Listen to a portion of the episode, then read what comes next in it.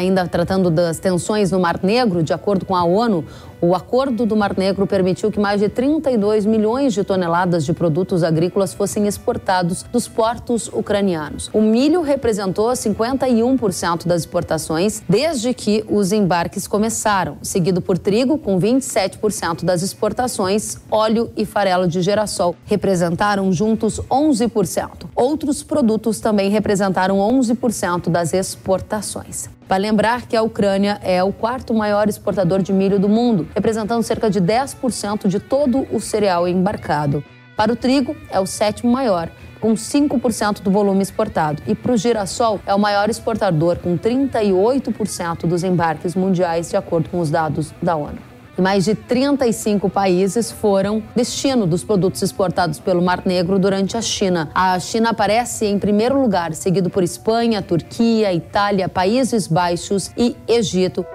E repercutindo a saída da Rússia do Acordo do Mar Negro e quatro dias de bombardeio na infraestrutura portuária e de armazenagem da Ucrânia, os preços dos grãos na Bolsa de Chicago dispararam. A Bolsa de Chicago é uma das principais referências para as cotações internacionais de itens como soja, como milho, como trigo. O preço futuro do trigo para setembro, por exemplo, acumulou alta superior a 8% até a quinta-feira. Em junho, as cotações também tiveram um outro pico, repercutindo aquele episódio episódio da rebelião do grupo Wagner contra o governo russo. O milho aí sim registrou um incremento de 9%, isso no contrato de setembro de 2023, levando em consideração também os dados até quinta-feira, repercutindo esse episódio de aumento nas tensões na região do Mar Negro.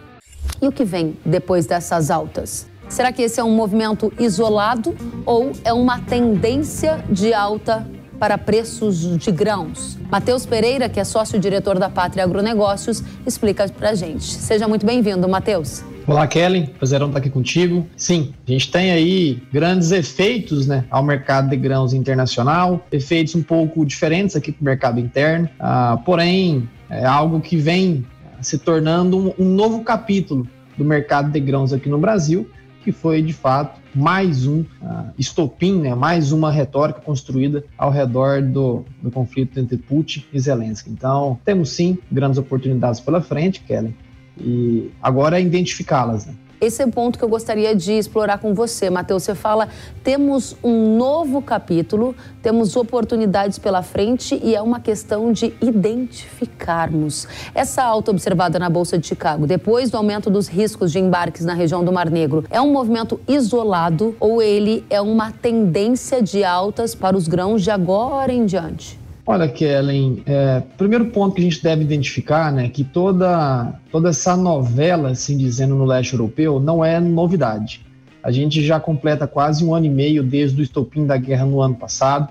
O mercado como um todo né, é, passou por adaptações. A gente tem que lembrar que a Ucrânia hoje, né, depois de quase 15 meses, assim dizendo, de conflito direto com os russos, né, já sofreu reduções de área total semeada, Ucrânia, né, que tinha capacidade de um potencial de exportação de milho total acima de 30 milhões de toneladas, hoje mal consegue colocar 15, 18, 19 milhões todos os anos. Tudo por contração de área semeada, dificuldade logística que já se perdura desde o início do ano passado e que agora né, volta a assombrar novamente os ucranianos né, com a rescisão do acordo do Mar Negro. Então, os efeitos por agora, Kellen, eles foram, né, criaram muitas euforias no mercado internacional de cereais, em especial do trigo, do milho, porém são efeitos, Kellen, que ao produtor rural interno no Brasil ainda não são diretamente observados. Então, a tendência no mercado internacional, ela pode ser sim classificada como uma tendência duradoura de altas, porém quando a gente subtrai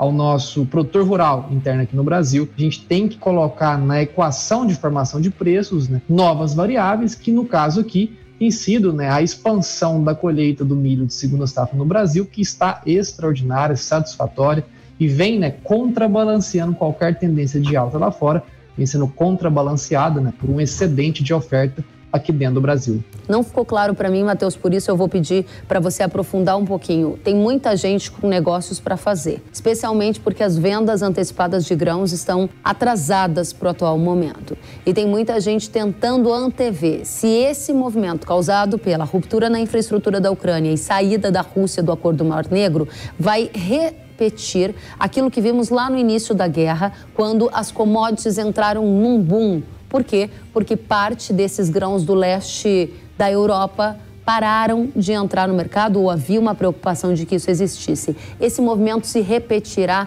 renovaremos altas depois de alta. A gente está falando do mercado internacional, depois a gente entra no doméstico, como você já chamou a nossa atenção. Tá, no mercado internacional, Kelly, sim, a gente tá, já, já observa esse evento, né? Tanto no mercado de cereais como principal, também efeitos secundários no mercado de oleaginosas, né?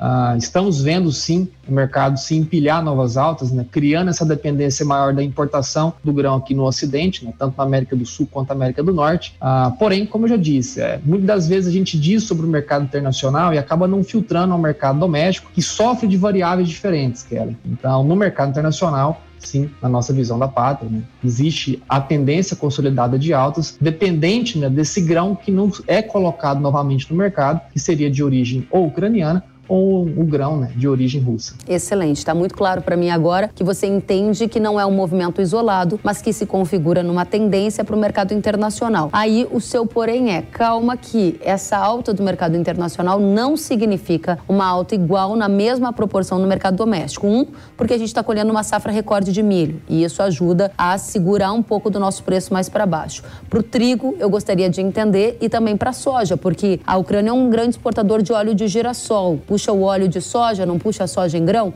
que está acontecendo no mercado doméstico? Tá, primeiro tratando do mercado do milho, né, Kelly? Nessa reta final de julho, atingimos aí mais da metade da área colhida, ultrapassamos os 50% de área de milho de segunda safra colhida no país, a maior safra da história de, de, de inverno aqui no país, né? São mais de 100 milhões de toneladas. E o grande problema dessa safra doméstica no país Kellen, tem sido realmente o grão disponível. Dessas 100 milhões de toneladas que estão sendo retiradas do campo, Agora, na temporada de safrinha, né, milho de inverno, cerca de 85 milhões ainda estão disponíveis não comercializados. Então, o comprador doméstico, né, que é o grande detentor do mercado aqui dentro do nosso Brasil, vale lembrar que diferente da soja, o mercado do milho, ele possui o consumo né, de maior retenção aqui dentro do Brasil. A indústria consome mais do que é exportado do nosso cereal acaba que é uma indústria que vê a, a, falta de necessidade do repasse do ganho, vê o mercado internacional reagindo em altas, porém não vê necessidade do repasse dessas altas ao, ao fornecedor interno no Brasil por o excesso de oferta disponível ainda a ser comercializada. Então, no mercado do milho, Kelly, dificilmente a gente vê reflexos né, positivos aos preços aqui dentro do Brasil por uma dificuldade realmente do repasse, com tanto milho ainda em processo de colheita e ainda disponível a ser comercializado. Mas já subiu Agora, um pouquinho, gente... né, Matheus? Sim, as altas foram modestas, Kellen. Em média, ah, nos últimos 10 dias, 10 dias tivemos aí R$ reais de alta, em média, na saca do milho aqui do nosso Brasil.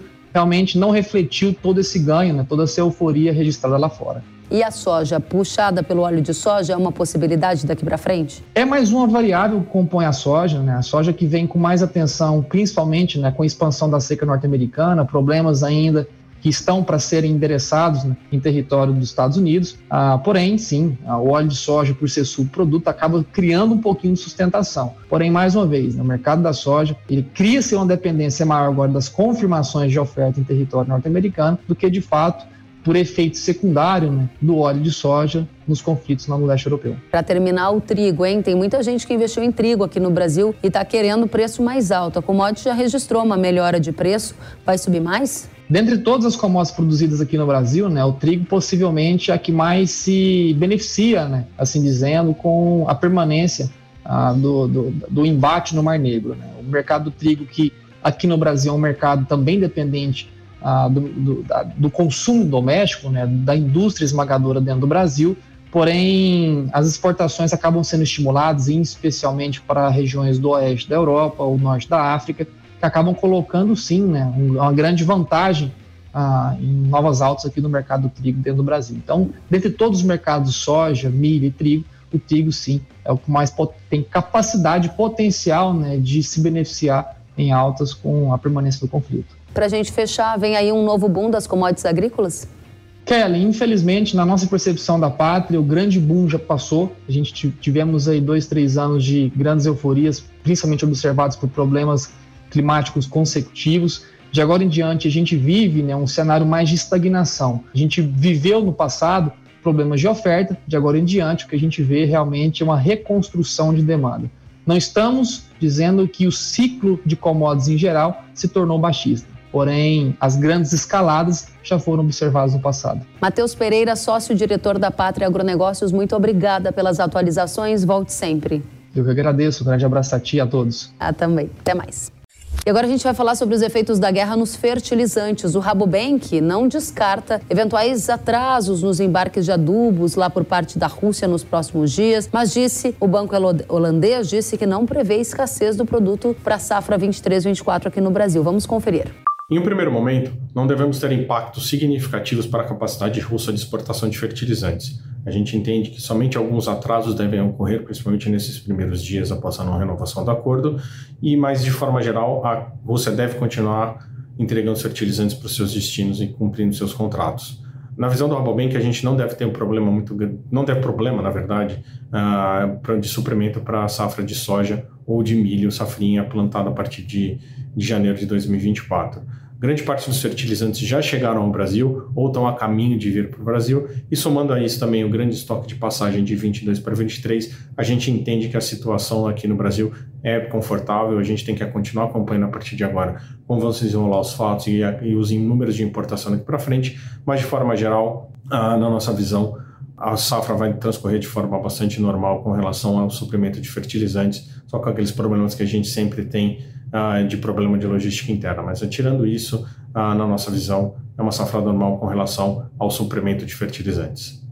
E para os preços dos fertilizantes, a gente tem mais análise do Rabobank. Vamos conferir com Bruno Fonseca. Nas últimas semanas, aqui dentro de julho, a gente já vem observando uma alta no preço dos fertilizantes. Cloreto, MAP e ureia, eles vêm apresentando essa leve alta, mas no caso do cloreto do, do MAP principalmente, é uma tendência de alta que deve, não deve durar muito tempo, a gente deve ver essa alta sendo revertida ali nas próximas semanas, porque o fundamento para esses dois mercados ainda é baixista. Já no caso da ureia, a tendência ela é um pouco mais de alta, essa alta deve continuar um pouco mais. Eu andei conversando com alguns brokers e traders que apontam que essa tendência deve, já era uma tendência que a gente ia observar uh, por conta do mercado de ureia, mas que se não a renovação do acordo pelo lado do Mar Negro, pelo lado da Rússia, pode sim trazer alguns impactos e já a gente já deve observar no curto prazo também algum impacto no preço dos fertilizantes. Mas a gente tem que, como eu falei antes, a gente tem que continuar acompanhando para ver a extensão da, do, do, impacto na capacidade russa de exportação. Se seguir conforme está agora, o impacto não deve ser muito grande. Muito obrigada, Bruno Fonseca, analista de insumos do Rabobank Brasil, analisando os impactos do risco mar negro na cadeia de fertilizantes aqui para o agronegócio brasileiro.